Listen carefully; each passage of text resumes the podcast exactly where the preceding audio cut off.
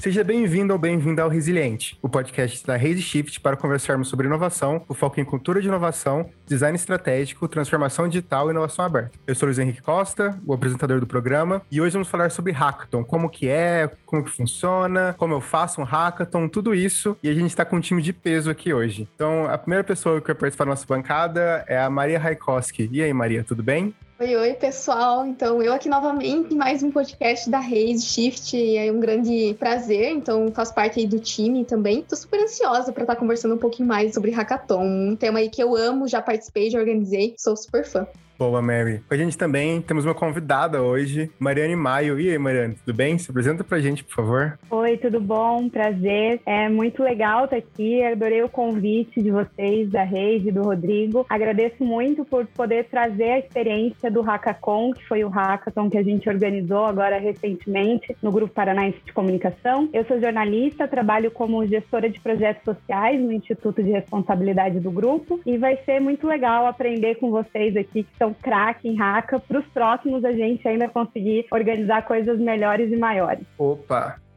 Maravilhoso. Continuando a nossa bancada de hoje, Renan Estepazon. E aí, Renan, tudo bem? Boa tarde, Luiz. Boa tarde, todo mundo. Prazer estar aqui compartilhando um pouquinho sobre Hackathon. Feliz aí compartilhar com essa galera de peso esse assunto tão importante, né, tão inovador e cada vez mais comum, né, nas grandes empresas, universidades e demais ecossistemas. É isso mesmo, Renan. E fechando a nossa banca de hoje, Rodrigo Medalha. E aí, Rodrigo? Fala, Luiz. Tudo bem? Tudo bem, pessoal? Obrigado aí pelo convite de novo. Sempre muito bom poder conversar aqui, contar algumas histórias, né, trazer cases, compartilhar a experiência aqui no, no Resiliente. Para aqueles que ainda não me conhecem, eu sou sócio na Shift, sou formado em design digital, pós-graduação em gestão de negócio e empreendedorismo. Amo startup, trabalhar com modelagem de negócios, né, é, programas de aceleração, pré-aceleração, educação empreendedora. Então, são já programas que eu coordeno aqui na Raise Shift e atualmente estou como coordenador de novos negócios, trabalhando um pouquinho mais com essa parte de hackathons, desafios de inovação, ideatons, né? Então a gente vai explicar um pouquinho o que, que é, como que funciona, né? E de desmistificar algumas questões a respeito desse tema.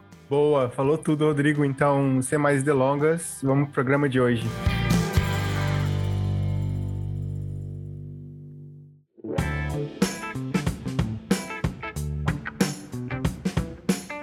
Rodrigo, a gente vai fazer uma pergunta já inicialmente. Você, como a pessoa que produziu o artigo que está aqui no blog, a gente vai deixar na descrição o link para você que está ouvindo dar uma olhada. Então, o que é um hackathon inicialmente? Como que ele funciona? Para onde que ele vai? O que eu faço com ele?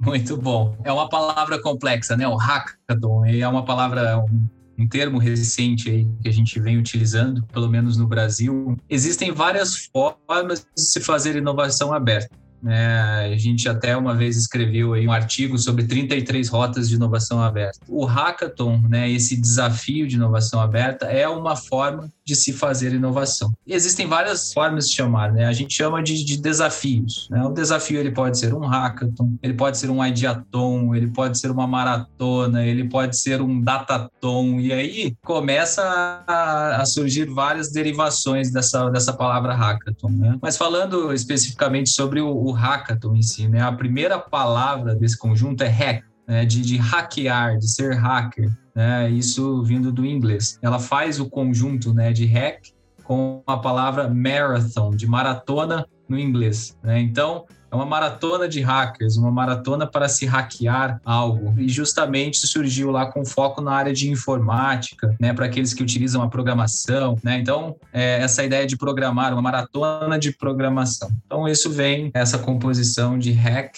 mais marathon dá aí, uh, o sentido da palavra hackathon. E, enfim, como eu disse, tem várias derivações desse nome. Um hackathon ou qualquer outro desafio, né, ele costuma unir programadores, designers, é, profissionais da área de negócios, enfim, ou até mesmo profissionais de áreas mais específicas, agro, saúde, educação, né, a fim de inovar, né, a fim de desafiar e fazer coisas diferentes, é, gerar uma, uma solução, uma resolução para um problema através de, de criatividade, colaboração e principalmente quebrando paradigmas. Eu gosto muito dessa ideia. O hackathon ele vem muito para quebrar paradigmas.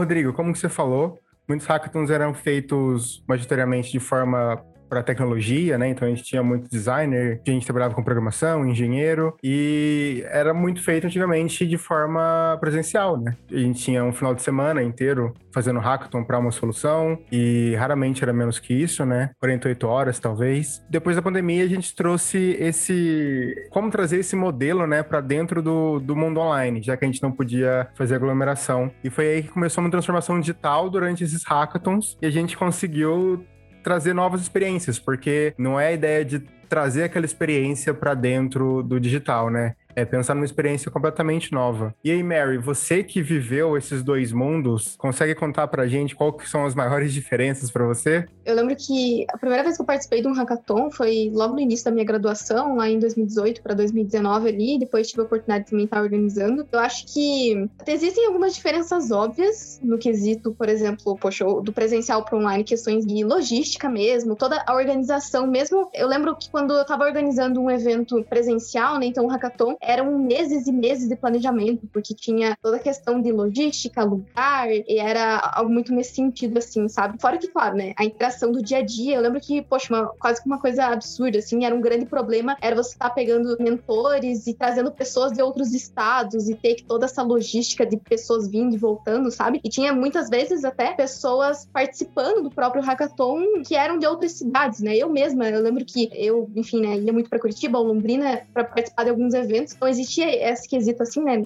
De logística mesmo, que era algo diferente. Porém, quando a gente vem pro online, isso se facilita de uma forma, assim, acho que até o próprio tempo de você estar tá organizando, de execução, assim, do próprio hackathon é muito diferente, assim. E eu lembro de estar tá participando, assim, de, sei lá, 48 horas, 72 horas, tipo, seguidas, assim, que são coisas que hoje a gente, dependendo do evento, a gente já não faz, né? Então ele se muda até o próprio formato, deixa de ser, às vezes, um evento de final de semana, passa a ser, durar muito mais tempo, né? Às vezes eu já vi alguns eventos que duram, sei lá, uma, duas, três semanas, assim, porque ele se torna muito mais, às vezes, até mais complexo. E essa questão de logística, ela facilita muito, né? Então hoje a gente consegue estar tá chamando pessoas de todos os lugares e elas estão ali, tipo, é uma chamada de, de distância, assim. Então acho que tem essas diferenças e meio que. Eu lembro que participei de alguns, assim, por muitos anos acho que foi um pouco o mesmo formato que tinha esses eventos e tal. E um pouco antes da pandemia começou a mudar, então deixa às vezes de ser um evento que lá no início era extremamente tecnológico, a gente talvez possa colocar assim, né? Então, é de programação, passa a ser às vezes quase traz assim outros temas, né, que começam a ser abordados também. Acho que a pandemia traz ali um leque de possibilidades muito grande de, dos formatos e como que a gente pode fazer, dos temas, assim. Então, se torna algo muito mais diverso, talvez nesse sentido. Então, é algo algumas, assim, algumas diferenças que eu vejo do que era antes, né, pro que é agora. E você, Mariane, você que produziu um hackathon diretamente no mundo digital, como que foi para você tudo isso? Você concorda com a Mary? Foi um pouco diferente? Concordo, Luiz. Não posso dizer que foi diferente, porque a gente não teve a experiência do presencial, né? Então eu não tenho como comparar. Mas como a gente já criou ele no mundo online, o nosso foco era atingir principalmente pessoas do Paraná, já que, né, os organizadores principais eram o Grupo Paranaense de Comunicação. Mas é aquilo que a Mary falou, né? A internet ela não tem barreira, né? A logística, tudo muda. E a gente acabou chegando a 140 cidades de 20 estados diferentes, com os nossos mais de 800 inscritos. Então foi muito legal ver como a internet propiciou que o Hackathon fosse mais longe, atingindo outras pessoas que a gente talvez tivesse um evento presencial não conseguisse chegar. E muito legal também o fato de que o nosso público foi um público bem iniciante em Hackathon. Cerca de 80% que participou, né, se inscreveu no Hackathon, nunca tinha participado de um Hackathon antes. Então eu acho que foi pelo fato também da gente ter trazido essa questão do social, do propósito, né, como vocês até até bem falaram, sempre foi mais uma maratona de programação e no nosso caso a gente quis trazer a comunicação e o propósito dentro desse hackathon, né, como um dos principais pilares. A gente conseguiu chegar em pessoas que tinham esse objetivo de pensar num problema e querer transformar o mundo, mas nunca tinha participado. E a internet conseguiu fazer com que essas pessoas se unissem. Inclusive o primeiro grupo, né, quando a gente deu a premiação para eles no evento online, é, eles falaram que nenhum deles se conhecia, que eles realmente se inscreveram, né, individualmente gente foram se conhecendo ali e participaram dessa maratona no final de semana. A gente também já recebeu vários é, relatos de grupos que é do Hackathon para a vida, assim, o pessoal já realmente fazendo conexões, e eu acho que isso é o, o melhor que o online pode trazer, né? Apesar da gente sentir falta do mundo presencial, porque a gente está, né, há muito tempo sem conseguir ter uma normalidade de vida, eu acho que a gente tem que pensar o quão de possibilidades profissionais e pessoais o online nos traz. E eu acho que o Hackathon online traz muita possibilidade de você fazer conexões, de você entrar em eventos de outros lugares do Brasil, do mundo, que você não teria possibilidade caso não fosse online. É verdade. Mas deixa eu te fazer outra pergunta bem rapidinho assim. Explica um pouquinho pra gente o que foi o, o Social Hackathon. O Hackathon ele foi um, né, um hackathon de comunicação e propósito que tinha como objetivo para a gente cumprir a missão do Grupo Paranaense de Comunicação, que é de desenvolver pessoas para serem protagonistas na mudança da nossa sociedade. E com isso, ajudar as ONGs do Paraná. No Instituto GRPcom, a gente trabalha há muito tempo, o Instituto tem já 20 anos de atuação, e a gente trabalha desde o começo com o fortalecimento do terceiro setor.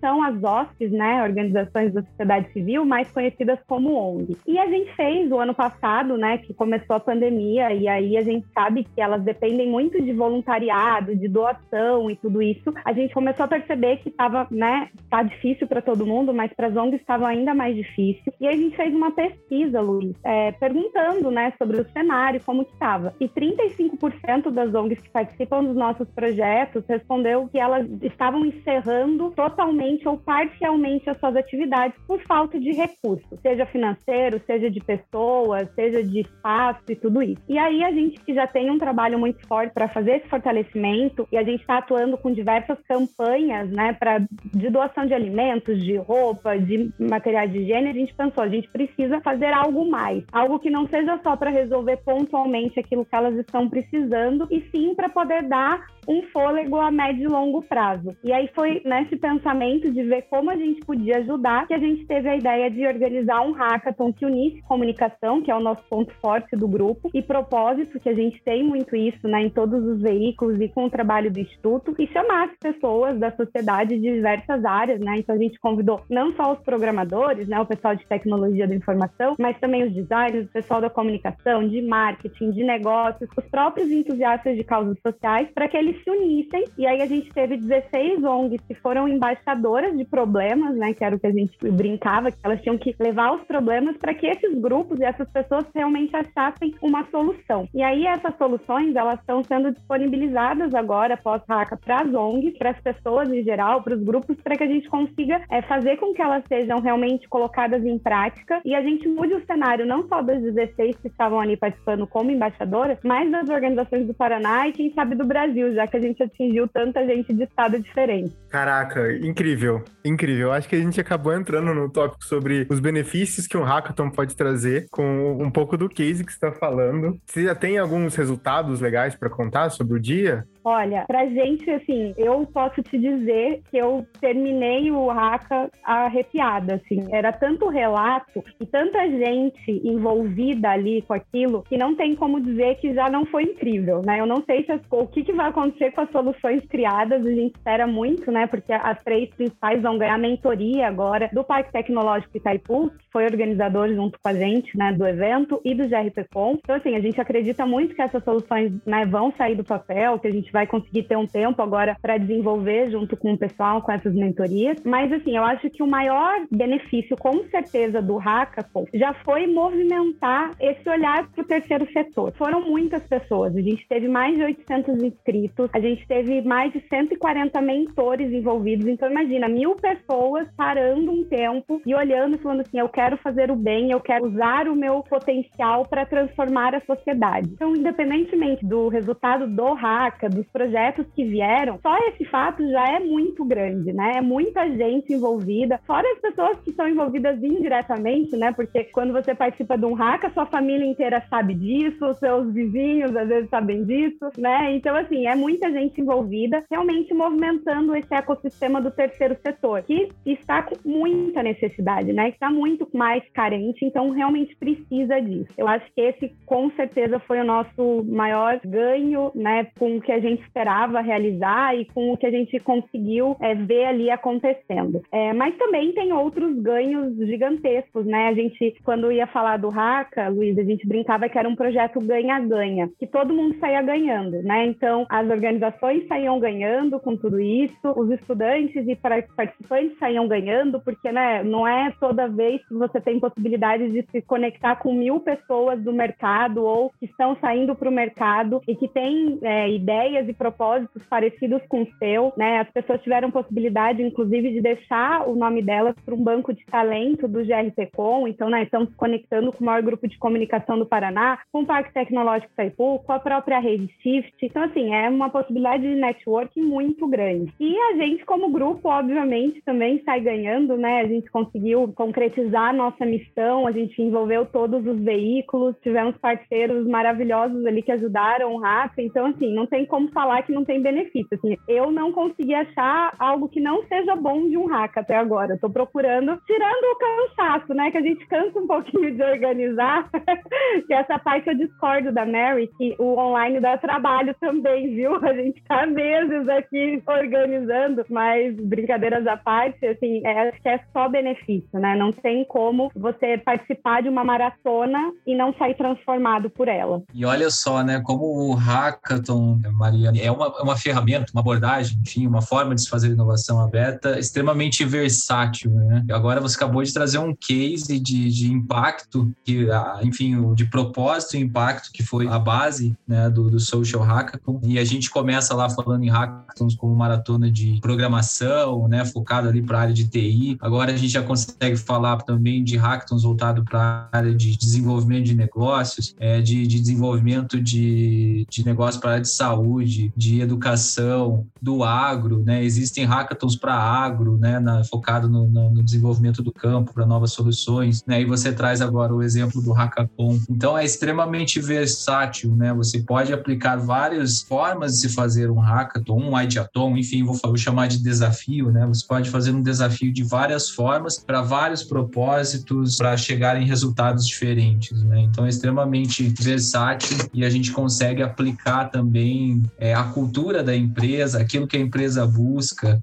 né, ou a entidade, ou instituto, ou enfim, né, hoje em dia existem desafios que acontecem por institutos, por empresas, por comunidades de inovação, até mesmo pelo governo, né, tem alguns hackathons financiados aí pelo próprio governo. Então, várias formas de se fazer né, um desafio de inovação como esse. Falando um pouquinho aí da parte dos benefícios, né, tudo que a Mariane comentou, poxa, é engrandecedor, né, a gente fica muito feliz, muito até é, é, comovido, né, de escutar assim os resultados, os benefícios para todos os lados. E a gente tem num, num, desafio vários stakeholders envolvidos, né, participantes, a equipe do desafio, o próprio organizador, ou patrocinadores, ou empresas que apoiam, né. Então é, é benefício para todo lado.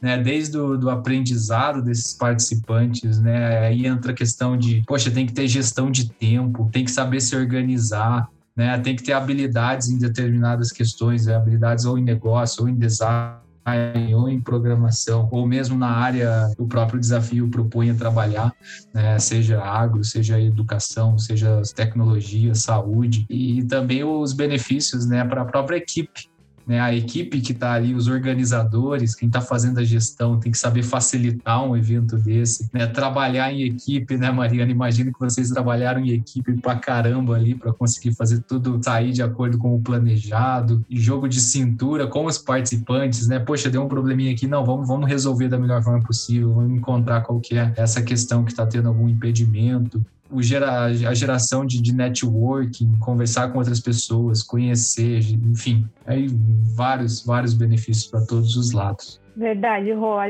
Chamou de equipe, assim, a gente teve muitos grupos de trabalho, né? A gente tinha, então, o Grupo Paranaense, que já tem várias empresas, tinha o pessoal do Parque Tecnológico, da Reis, então, assim, a gente formou o grupo de trabalho para organizar o Hackathon, né? E foram meses ali, né, nos grupos e depois juntando as coisas que se complementavam de alguma forma, né? Quando foi ficando mais perto do Hackathon. E eu queria só comentar a primeira parte que você falou dessa flexibilidade, tanto de, do formato formato do hackathon quanto dos propósitos, né, do porquê você está fazendo. Isso foi uma das coisas que mais me encantou quando a gente começou a entender um pouquinho mais e pesquisar e, e ver a fundo. E quando a gente fazia a reunião, eu falava assim, tá, mas como que faz? Como que tem que ser essa parte? E aí as pessoas me respondiam, não, Mari, pode ser do jeito que a gente quiser, né? Assim, não existe um formato único, né? Existe, né, um, um, formato geral de como tem que ser um hackathon, mas assim, tudo é flexível. E eu amo essa palavra, né? Tudo é flexível, assim, porque eu acho que a melhor forma de você fazer é você realmente podendo flexibilizar e customizar de acordo com o que você precisa, né? Com, ou o que você espera. Então, quando as pessoas me falavam, não, dá para fazer do jeito que vocês acharem melhor, meu olhinho brilhava ali. Eu falava, então vamos tentar alguma coisa aqui e vamos fazer desse jeito, sabe? Então é muito, realmente é muito gostoso de organizar, porque você vai encaixando, assim, é como se você fosse encaixando as pecinhas de um quebra-cabeça, sabe? Ah, eu preciso chegar aqui, né? Você encaixa uma pecinha ali, e aí quando você vê, tá um quebra-cabeça lindo montado e um monte de pecinha encaixada, e você fala, meu Deus, vai acontecer, sabe? Foi essa sensação que eu tive ao participar desse processo, né? Que como foi o nosso primeiro, foi realmente encaixar desde o comecinho ali, sabe? Não tinha pecinhas encaixadas, a gente teve que montar tudo.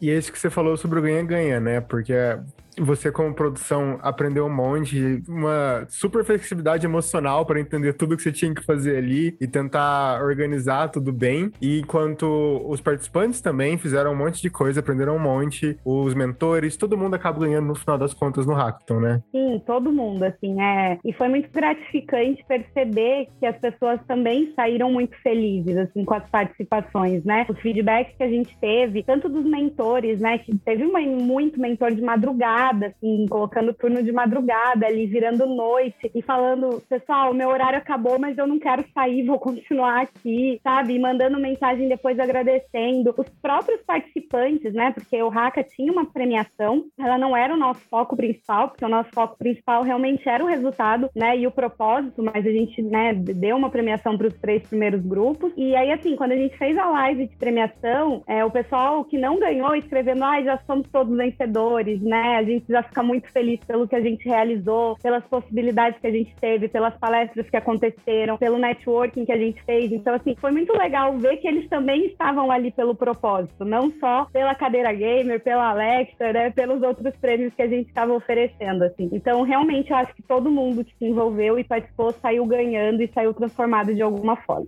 Mário, eu gostei muito que você trouxe ali, né, conexão de ideias e propósitos, né? Eu acho que isso vem muito de uma diversidade de experiências e vivências que a gente consegue consegue conectar num evento desse tamanho, né? Desse porte, um desafio em comum, onde as pessoas se inscrevem para estar dentro dele, uma possibilidade de network muito grande. Eu acho que essa conexão, né, por propósito, principalmente, é o que mais catalisa para a gente conseguir ter ideias de aplicabilidade cada vez maiores dentro do meio que a gente se encontra.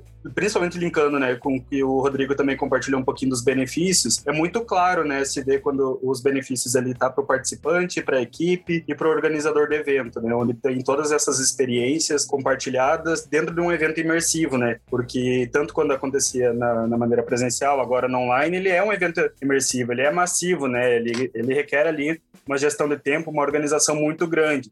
E as pessoas com essa conexão de propósito muito latente nelas, eu acho que os ganhos eles ficam cada vez maiores, melhores e muito mais fáceis de ser desenvolvido por meio desse grande evento.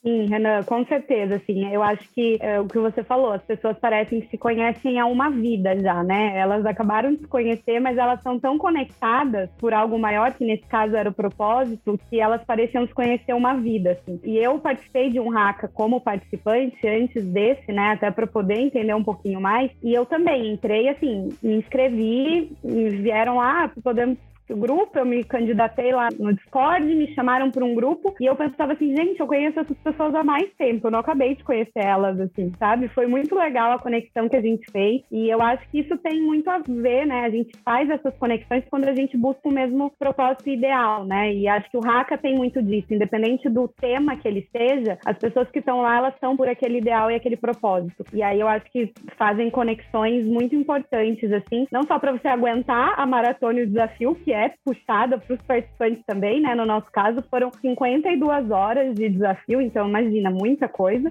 Mas para você também aguentar não só fisicamente, assim, mas de ideia, de pensamento e de, meu Deus, a gente precisa achar alguma coisa, né? Porque você tem, são muitas horas, mas ao mesmo tempo poucas horas para você começar a pensar num problema do zero e sair de lá com uma solução viável, né? Então, assim, você precisa realmente estar conectado. Eu acho que o Haka, a imersão que ele te proporciona e o propósito proporciona isso, né, para os participantes.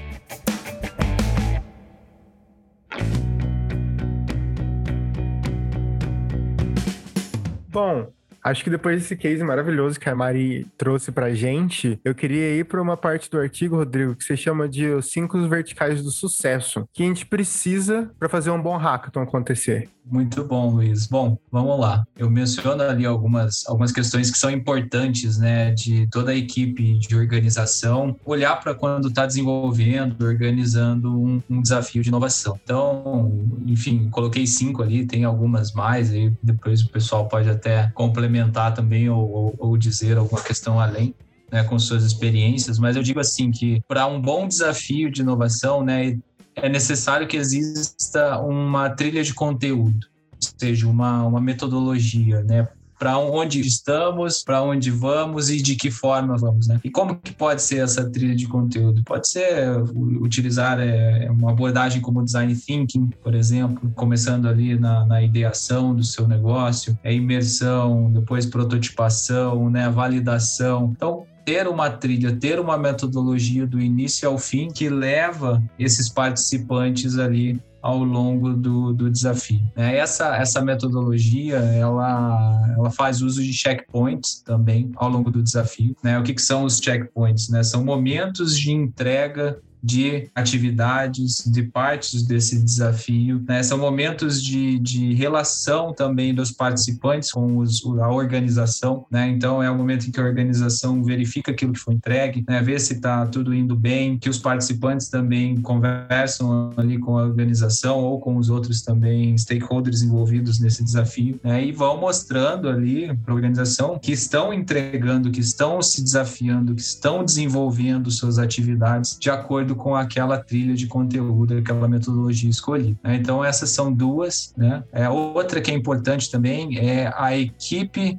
envolvida, né? Então, assim, a equipe de organização, né, de, de mentoria, de tutoria, de facilitação desse desafio. Então, você ter uma equipe bem engajada, bem alinhada, né, que entenda o que o propósito, que entenda o, de, de, cada uma das especificidades desse desafio, né? seja das ferramentas digitais que estão utilizando, seja das atividades que têm que ser entregue, seja o momento, a hora né, que isso deve ser entregue. Então, uma equipe extremamente alinhada e cada um sabendo ali o seu papel dentro do desafio. Né? E aí eu mencionei mentores, né? Existem mentores, existem tutores também. O mentor é aquele que tem uma pegada mais business ou técnica em cima daquela solução que está sendo desenvolvida. O tutor pode ser aquele papel que vai acompanhar algumas das equipes, né? Então, geralmente seleciona-se um tutor para cada X equipes, né, para que ele consiga ter um controle maior sobre as dificuldades, as necessidades dessas equipes. Há o facilitador, que é a pessoa que vai tocar aquela metodologia, que vai guiar aquela trilha de conteúdo, né? Aí, enfim, o, o, também tem toda a equipe de staff que auxilia, que está junto ali vendo qualquer tipo de problema. Um outro ponto é o cronograma, eu chamo, né, o tempo. O tempo ele é crucial para a execução de um bom desafio se você se perde no tempo, se a organização se perde no tempo, se o facilitador daquela metodologia ele se perde, deixa é, às vezes passar uma hora a mais para uma entrega, ou ele acaba, enfim, não, não conduzindo de forma correta esse cronograma, até porque o desafio, como por exemplo o Hackathon, né, né Mari, foram ali é, 56 horas, né, sexta noite, sábado, domingo, né? E, enfim, vários outros hackathons que a gente conhece também são nesse modelo também. Como é um, um, cronograma bem apertado, se você perde ali o tempo, né? Deixa de prestar atenção em alguma coisa, vai ficar faltando tempo para ser realizada alguma atividade lá no final, né? E aí compromete de, repente a qualidade do que a equipe está entregando, compromete alguma algo é, importante dentro desse desafio. Então, muita atenção ao cronograma, ao tempo bem desenhado e que todos os stakeholders conheçam esses cronogramas. E por último, aí aí eu trago as, as ferramentas, né? Independente do, do digital, lógico o digital ele potencializa essa necessidade de ferramentas, mas eu lembro de, dos hackathons que eu, eu fui facilitador de hackathon, fui mentor de hackathon, organizador e também participante de hackathons, né, e outras maratonas. No presencial, é, era necessário o uso de algumas ferramentas né? seja até mesmo ferramentas como papel, caneta, PowerPoint e outras formas de apresentação, né? já, já, já no digital, até mesmo como um Hackathon 100% online, que você precisa ter uma ferramenta de comunicação, né? onde os participantes se comunicam, conversam, fazem matchmaking, agendamento de mentorias, né? então tem ferramentas de, que são próprias para esse tipo de, de atividade. Enfim, é uma infinidade de ferramentas, inclusive aqui na Resishift a gente tem parceria com a startup portuguesa portuguesa Taikai, né, que é uma plataforma de gestão de desafios de inovação aberta. Então, ou seja, você faz toda a gestão do desafio dentro daquela plataforma, né, e aí tem plataformas também, outras ferramentas adjacentes que se integram, né, então a ferramenta ela é algo muito importante para embasar o desenvolvimento dos participantes, embasar o desenvolvimento da entrega das atividades, né, e de toda aquela trilha de conteúdo também que é proposta dentro do desafio. Oh, quando você falou do tempo, realmente faz muita diferença você seguir ali o cronograma estabelecido, né? No Hackathon a gente teve palestras de checkpoint, né? Seguindo as etapas do design thinking e aí vários grupos, né? Vinham perguntar para a gente, tá, mas que horas que eu tenho que entregar o checkpoint, né? E aí, assim, os checkpoints eles não eram obrigatórios, mas eles davam pontos na pré-banca e a gente falava, pessoal, até o próximo, né? Assim, não, vocês podem entregar até o final, mas tenham certeza que se vocês deixarem para o final, vai fazer falta ali esse tempo, vocês não vão conseguir fazer as entregas finais, assim. Então, é óbvio que às vezes um grupo precisa voltar um pouquinho, às vezes você está adiantado, mas percebe que não está legal e aí você volta. Mas é muito importante você seguir ali o que a, a organização recomenda e ir fazendo esse passo a passo, porque senão no final falta. E a gente teve alguns grupos que assim, ai, ah, dá cinco minutos, dez minutos, tá quase tudo pronto, mas a gente não fez e não tem muito o que fazer, né? Porque tem regulamento e tudo mais, e a gente tem que encerrar e fechar as entregas na plataforma, com dor no coração. Mas por isso que é importante, assim, o grupo ler bem o regulamento e estar tá estruturado para que consiga seguir isso para poder terminar no tempo previsto pela organização. Muito bem lembrado. Ter um, um sólido regulamento, né? um edital muito bem descrito e, e claro, né, Mari, acho que faz toda a diferença também. Só complementando o que você falou, Rodrigo, eu acho interessante que falar sobre o espaço de aprendizagem que a gente tem aqui, que é a Hackathon Academy. O link vai estar aqui na descrição. Lá é o nosso espaço para aprender mais sobre hackathons. E já existem vários artigos escritos, inclusive alguns escritos por mim.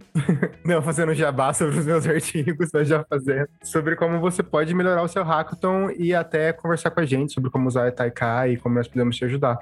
Bom, eu acho que a gente conseguiu definir muito bem o que é um hackathon e como fazer um hackathon. E muito obrigado, Mariane, por vir falar do case do Social Hackathon e os benefícios, né? Eu acho que muito melhor do que a gente falar os benefícios é vir você aqui mostrar quais foram eles. E eu fiquei, nossa, eu não conhecia muito bem ele e eu fiquei muito, muito feliz do motivo de vocês terem feito. Espero que tragam resultados excelentes. A gente vai ficar de olho por aqui. Eu que agradeço, Luiz, e espero que no próximo a gente esteja junto, novamente com a Reise e com você ali participando. Quem sabe a gente não faz um podcast antes, né? Uma série de podcasts convidando o pessoal para o Hackacon. Daí eu já começo a ter ideias aqui, entendeu? Eu adorei! eu já estou tendo ideias aqui, mas gostei muito de ter participado, de ter trazido o Hackacon aqui como case, para que mais pessoas conheçam e já estamos esperando né, um próximo próximo aí, que espero que venha. Eu também. Perfeito, gente. O Resiliente dessa semana fica por aqui. Semana que vem a gente volta. Lembrando que o link do post vai estar na descrição pra gente continuar a conversa. Vamos estar lá esperando vocês nos comentários pra gente debater ainda mais esse assunto. Tchau, tchau.